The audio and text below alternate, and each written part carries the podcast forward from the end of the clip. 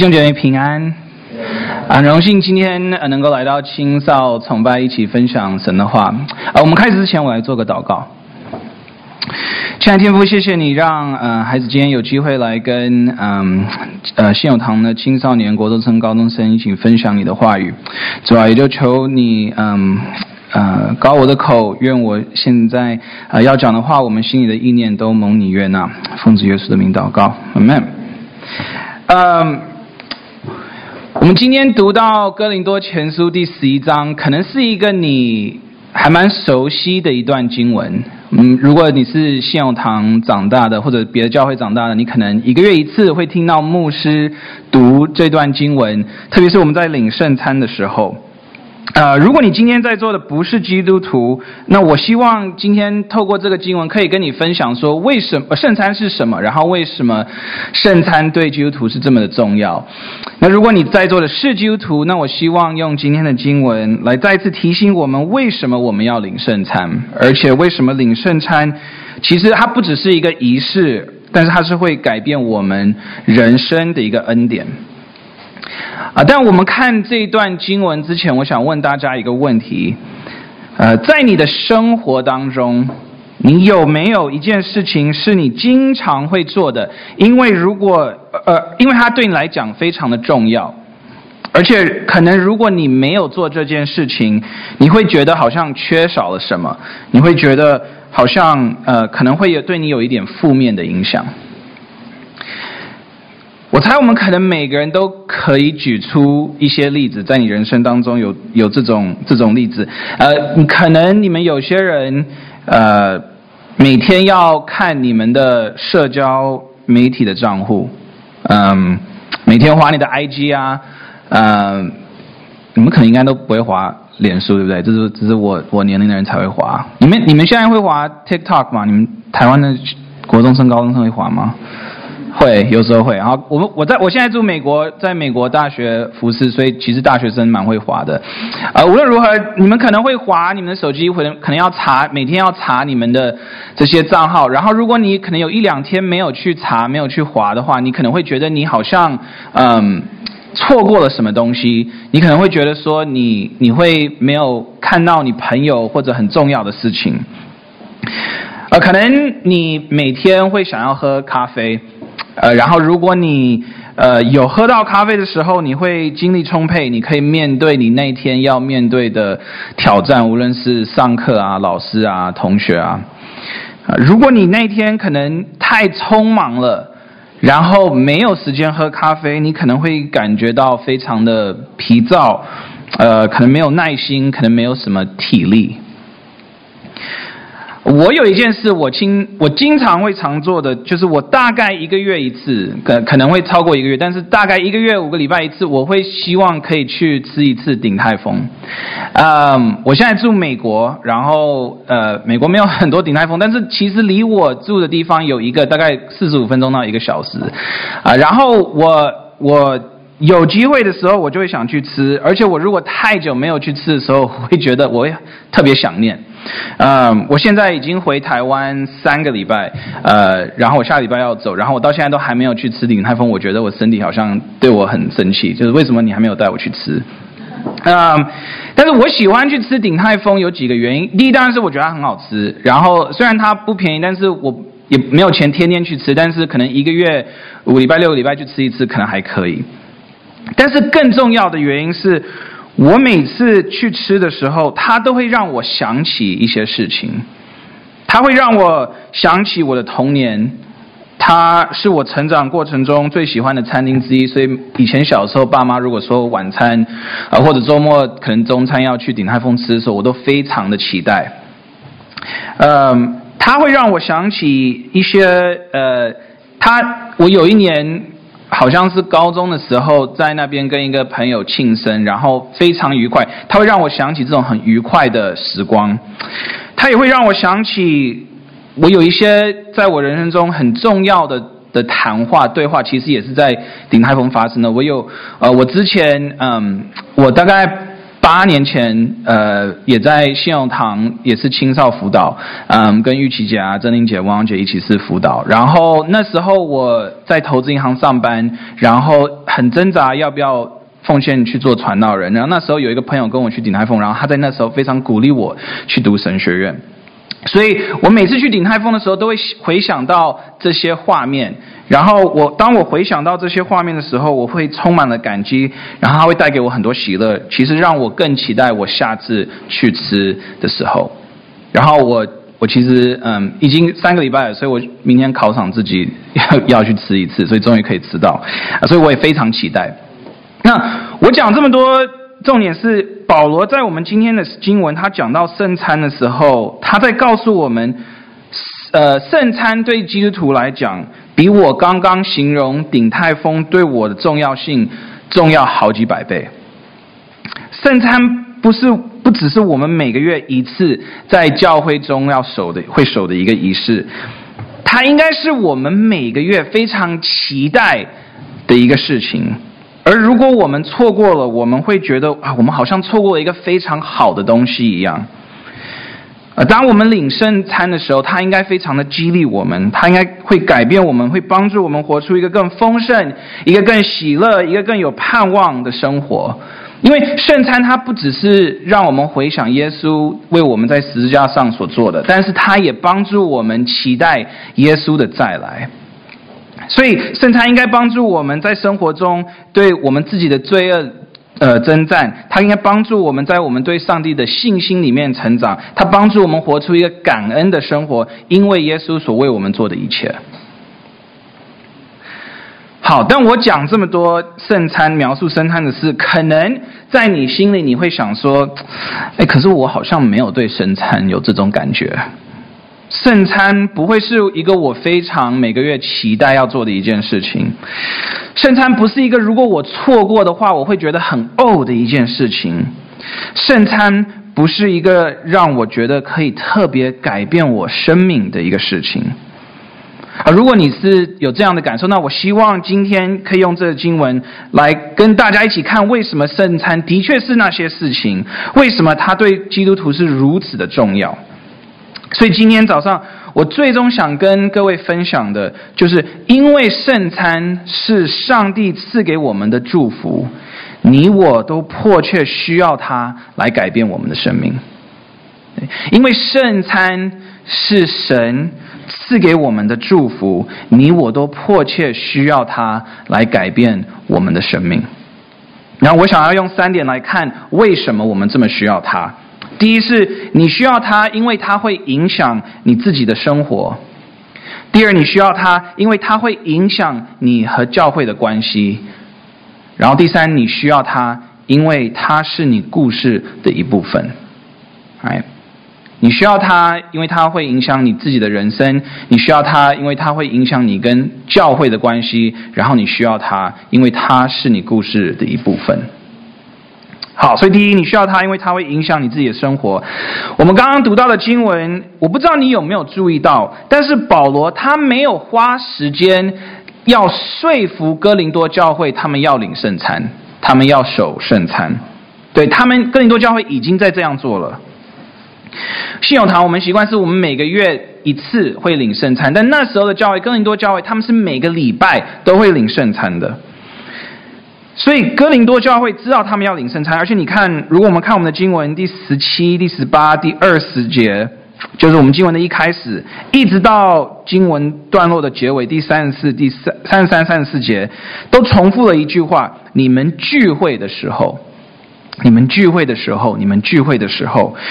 然后他们聚会的时候做什么呢？他们聚会的时候，他们就是在吃圣餐。所以哥林多教会他们有很多问题，但是他们至少。有一件事情做正确，就是他们有守圣餐这件事。他们会这样做，因为圣餐对教会、对基督徒很重要。它是一个非常独特，能够帮助我们与耶稣连结的一件事情。呃，那我们在圣餐做什么呢？很多人，很多人会认为我们在吃饼喝杯的时候，我们就是，我们就只是在提醒自己，耶稣为我们死，他在十字架上所为我们做的。嗯，的确，圣餐有一部分是这样。可是，圣餐就是回想耶稣为我们做的，其实只是他很小的一部分。第二十四和第二十五节，这是我们可能很熟悉的。耶稣说：“这是我的身体，这是我血所立的新约。”这是，这是好。我们不会说饼，然后我们也不会说那个杯，真的就是耶稣的身体，真的就是耶稣的保险。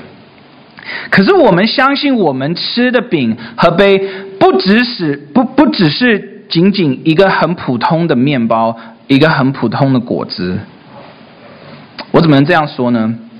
嗯，如果你们熟悉约翰福音，约翰福音第六章，耶稣在第约翰福音第六章，他刚刚喂饱五千人，用五饼二鱼喂饱五千人，然后接下来他就在教，他就在教导会众，说他是生命的粮。然后他是说他是生命的粮的的时候，他说了这句话，我读一下《约翰福音》第六章：你们若不吃人子的肉，不喝人子的血，就没有生命在你们里面。吃我肉、喝我血的人就有永生，在末日我要叫他复活。吃我肉、喝我血的人常在我里面，我也常在他里面。耶稣在那里其实就已经在开始讲圣餐这个事了，而且耶稣在说，当我们吃圣餐的时候，我们跟耶稣有一个特别的连结，他会住在我们里面，你会住在他里面。这就是为什么我们相信，我们吃不仅仅是很简单的一个饼和简单的一个葡萄汁。因为圣灵会用这些看起来普通的东西，将你和耶稣连起来。他会使用这些东西帮助你相信耶稣为你做的，相信耶稣为你活、为你死、为你复活。而因为他为你这样做，你就得了永生。所以圣餐，我们领圣餐的时候，它是应该会有一个很正面影响你这你个人的一个东西。他应该会给你生命，他应该会帮你充电，他应该会帮助你和我跟救主合一。但是圣餐也可能会对你有负面的影响，如果你是不按理吃跟喝饼，吃跟吃饼跟喝杯。对，保罗在第二十七节有说这样。嗯。我在疫情的时候，我在疫情，我那我那时候都在美国。我在疫情的时候，因为都被关在家里，所以哪里都不能去。那因为哪里都不能去呢，我就很常就看电视。那看电视的时候做什么？就吃零食，就一直吃零食，然后也没有怎么出去运动。所以其实，在疫情的时候，呃，我胖了很多。然后我觉得说这样不行，所以我就跟一个朋友说，我要我要。减肥，我要做一个减肥计划。然后我就问他，嗯，因为他有做一个减肥计划，我看起来很成功，我就问他说他是怎么做的，他就告诉我。然后呢，他告诉我以后，我就隔天就去买了，嗯，那个减肥计划需要的东西，因为他那个计划是要喝一种饮料，然后我要去买那个粉。那结果我我就每天用那个粉，然后跟水混，然后喝那个饮料。但是过了好像两个礼拜，我不但没有。减轻重量，反而我其实还重了一些，更重了一些。然后我就很生气，我就打电话给他说：“哎，你这个减肥计划超烂的，为什么我不只是没有减肥，我反正还还更重了一些？”他就问我说：“你到底在？你到底你描述一下你在做什么？”所以我就跟他说：“我每天把那个呃粉倒到水里，然后摇摇到我觉得粉没了就喝，就每天这样做。”然后他就告诉我说。我是我一定是没有好好读那个减肥计划的指示，因为他说你是用你是把粉倒到水里，他说他你应该要先倒粉，然后加水，然后因为那样不知道为什么那个粉就是化学作用就会比较有效果，然后我我到现在还是不懂为什么那样，但是我就照他那样做，就是照那个指示做，然后结果哎其实有用，然后然后我我就大概喝了两个月，其实真的有。有减轻重量，后来我停了，然后又回来了。但是，但是我那时候真的真的是有用。那我讲这个故事为什么呢？因为我们领圣餐的时候，也有一点类似的概念，就是当你按照耶稣的指示去吃，它就会正面的影响你，它会帮助你。但如果你不是这样领圣餐的话，它对你属灵身上会有负面的影响。对，保罗二十九章二二十九节三十节二十九节还有说，你若不分辨是主的身体，就是吃喝自己的罪。但它不止如此，它它它不只是对你属灵上面会有负面的影响。我们通常领圣餐的时候，牧师就会读到那一个经文就结束了。但是你如果读下一个经文第三十节，保罗说，如果我们不按理领圣餐，它甚至会对我们的身体的健康也有负面的影响。对，保罗在哥林多教会说，他们有些人生病甚至死亡的原因之一，是因为他们不按理领圣餐。这是哥林多教会的问题，他们有领圣餐，但他们不是用好正确的方式来领圣餐。那问题就是，那你跟我要如何按理领受圣餐呢？我小的时候，大概其实嗯，就是国高中生时候，跟你们年龄一样的时候，我一直觉得领圣餐，我需要用一个很沉重的态度来领。我很怕，我如果不是用那个态度，我可能就像二十九节说，吃喝自己的罪了。然后我很怕，我其实觉得对对圣餐有一种比较怕的感受，就觉得说我我宁愿不吃，因为这样子我不吃的话，我就没有再吃喝自己的罪。嗯，但是第第呃二十八节他说要我们自己醒茶，再吃饼和杯。我我以前读那个经文的时候，我一直觉得说自己省察。我的理解是我必须在领圣餐那一周，就是那一周前，我需要过一个很圣洁的生活，我要过一个我没有犯过罪的生活，我才有资格那个礼拜天来领圣餐。但是我后来才发现，我那个态度来领圣餐其实是不正确的。对，耶稣他给我们这个圣餐，不是要让我们很怕。来到他的桌面前，他给我们这个圣餐是要我们很兴奋的可以来吃这个圣餐。圣餐不是为洁净的人预备的。如果圣餐是那样的话，那我们没有一个人可以去领圣餐。我们没有一个人配得吃饼喝杯，我们没有资格来到主的桌前。这种想法其实好像就是把圣餐。变成因为我自己的努力而得到的一个奖赏，得到上帝的称赞。但这不是基督教的原理，这不是救恩的方式，不是我们赢得上帝的认可，我们自己赢得自己的救恩，而是上帝因为他的恩典、慈爱、怜悯浇灌我们，我们才能得救。就你看，保罗在第二十三节说的：“我当日传给你们的。”原是从主领受的，圣餐是保罗从神那里领受的一个恩典，是我们从神那里领受的一个祝福，不是因为我们配得，不，而是因为神单单的爱我们。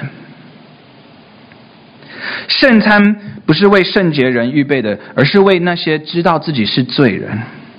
知道自己没有能力站在上帝面前，知道自己需要耶稣为他们活，为他们死，为他们复活，他们的罪，他们的罪才得赦免。这个态度就是我们如何按理领受圣餐的态度。知道我们是不配得到这个圣餐，但同时又是我们必须拥有的一件事情。如果你今天在座的是基督徒，但是你觉得你的信心很小，你觉得你不配得到上帝的爱，你觉得你过的这个礼拜没有非常过得很圣洁，那你就是特别需要圣餐的人。下礼拜是第一周，呃，每个第一，其实每个第一周的圣餐，我劝你你一定要来吃，因为它真的会帮助你。如果你今天在座的你不是基督徒，但你感到很焦虑，你感到很失落，你觉得人生没有什么盼望。那么，我的祷告就是你会来到耶稣的面前，你会相信他为你所做的一切。然后，一旦你相信耶稣以后，就很期待可以跟你一起领圣餐，让神使用圣餐里的恩典、慈爱、怜悯充满你。好。所以，我们先看到是我们需要圣餐，因为它会影响我们个人的生活。但是第二，我们需要圣餐，因为它会影响你跟教会的关系。我们刚刚谈到要怎么按理领受圣餐，就是因为哥林哥林多教会他没有按理吃，对，保罗这样就责备他们。那哥林多教会的问题是什么？其实哥林多教会有很多问题，但是影响他们吃圣餐的问题是他们在教会里面不合宜，有很多分裂。对，保罗在呃第十八、第十九节他说他们彼此分门别类、分门结党，而当他们要领圣餐时，这些不合宜的态度就特别的会表现出来。呃，我们在信友堂领圣餐的呃习惯是，我们会在崇拜中领，对，在通常是讲到前领。嗯、在那个时候，圣餐通常都是在讲到结束后领，甚至就是整个崇拜结束后一起吃一起吃圣餐。而且他们不只是就是吃一个很小的饼，然后喝一个很小的杯，他们其实是会众会从家里带来一整个午餐，然后重点其实是要跟大家分享的。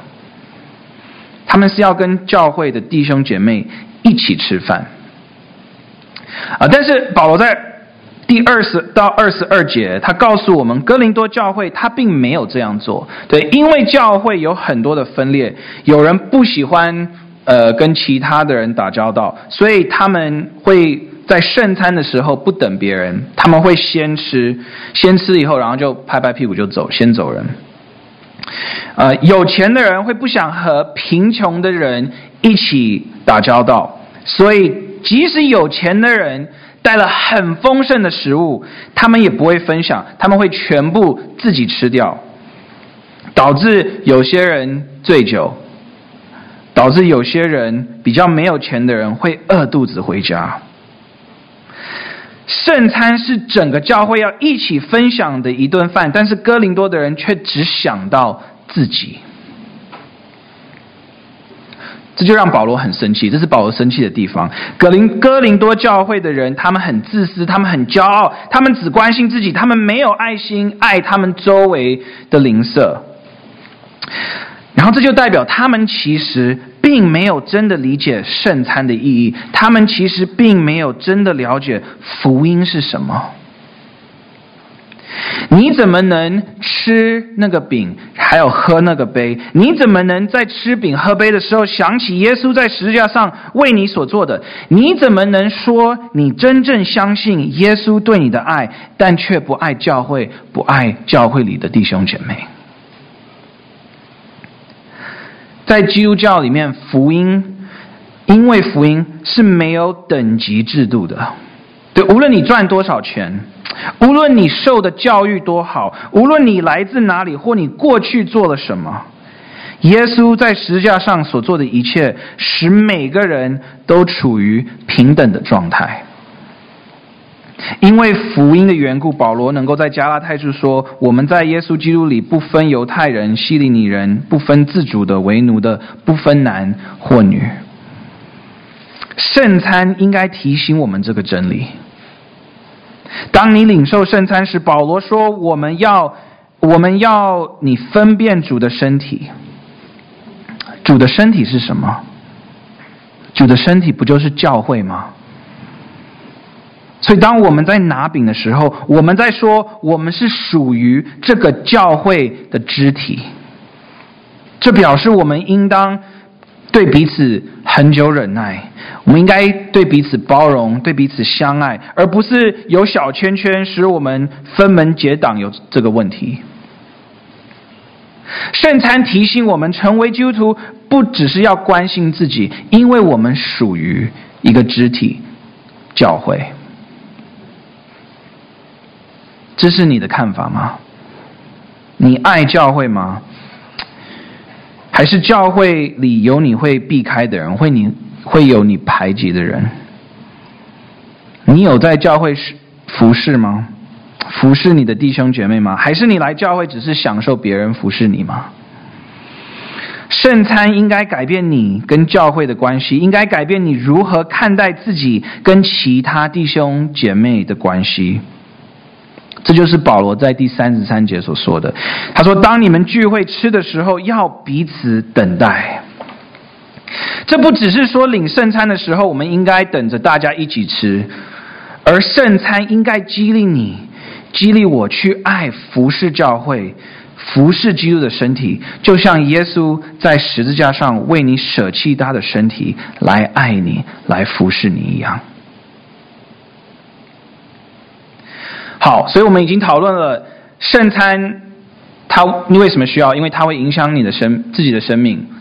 第二，它会影响你跟教会的关系。但第三，我们需要圣餐，因为圣餐是你故事的一部分。我这个意思是，你的过去和你的未来跟圣餐有关的。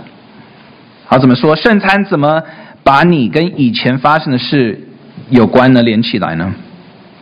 因为圣餐会把你跟耶稣被卖的那一夜连起来。呃，第二十三节中，保罗说，耶稣在设立圣餐的那一夜，是他是他被犹大出卖的那一夜。你知道那个夜晚他们在做什么吗？那个夜晚为什么特别吗？那个夜晚特别是因为那是逾越节的晚上，门徒和耶稣一起在庆祝逾越节。逾越节对以色列人来说，跟我们对呃中国人对新年是一样的，是他们最盛大的一个节日。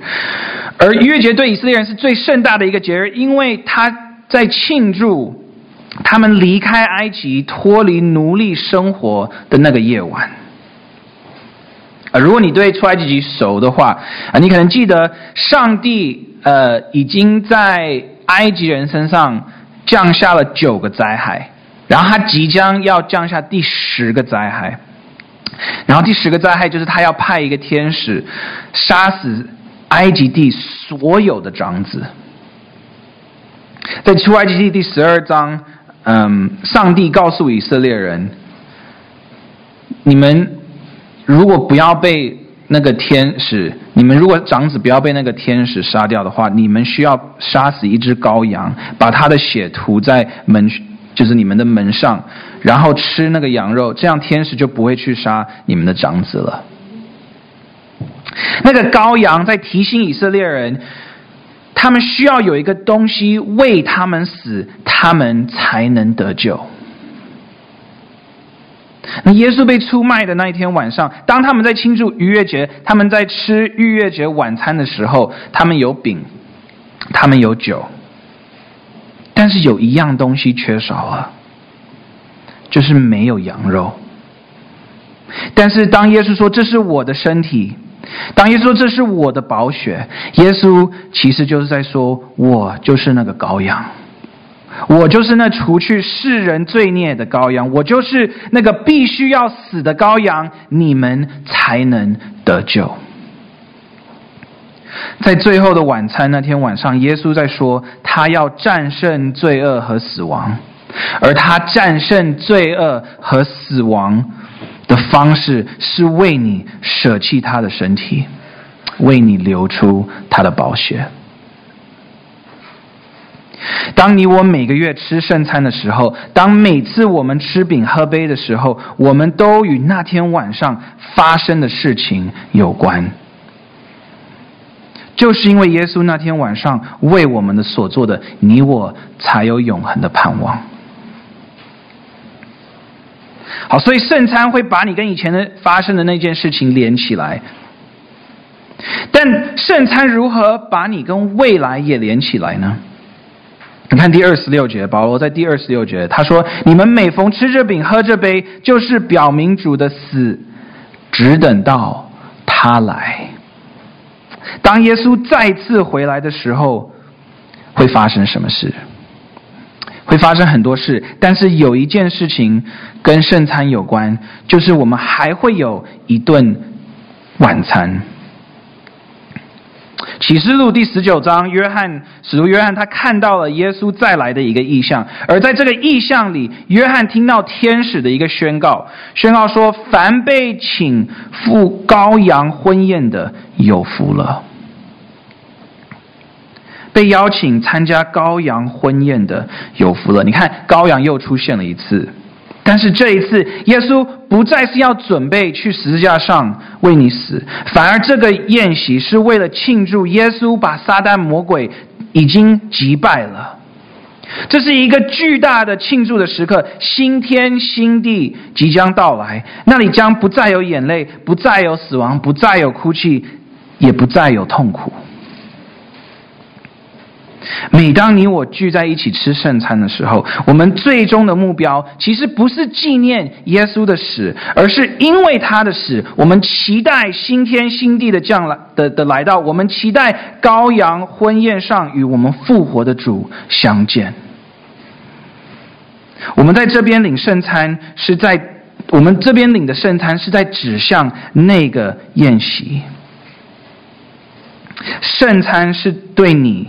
还有对我的保证，就是上帝要拯救我们脱离这个充满悲伤的世界，脱离这个充满罪恶的世界，带入我们进到一个充满喜乐的新天还有新地。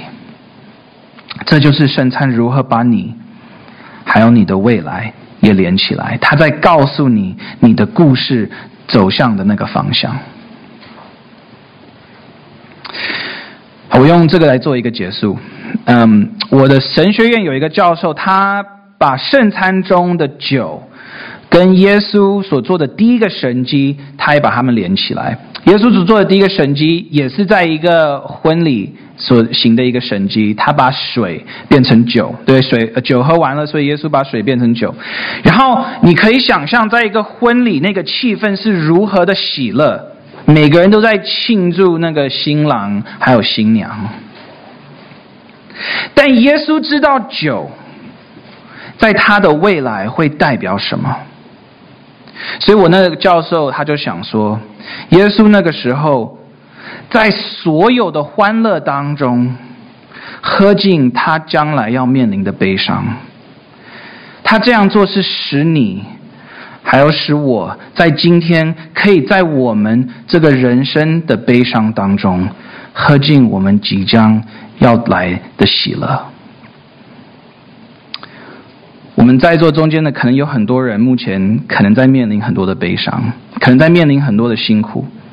但当你还有我领受圣餐的时候，当我们回顾耶稣宝血为我们所做一切的时候，我们也期待将来等待我们的喜乐，愿那一天快快来到。我们一起祷告，亲爱的天父，我们感谢你赐给我们圣餐这个恩典，因为你知道这是我们迫切需要的东西。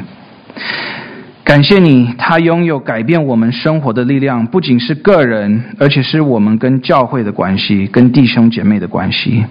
主，我们感谢你赐给我们你的儿子耶稣基督，他为我们所做的一切，他为我们舍弃自己的身体，流出他的宝血，做我们牺牲的羔羊，好让我们可以得救，帮助我们生命会活出这个真理，让我们期待与你面对面，在那个宴席的那一天。奉主耶稣的名祷告，阿门。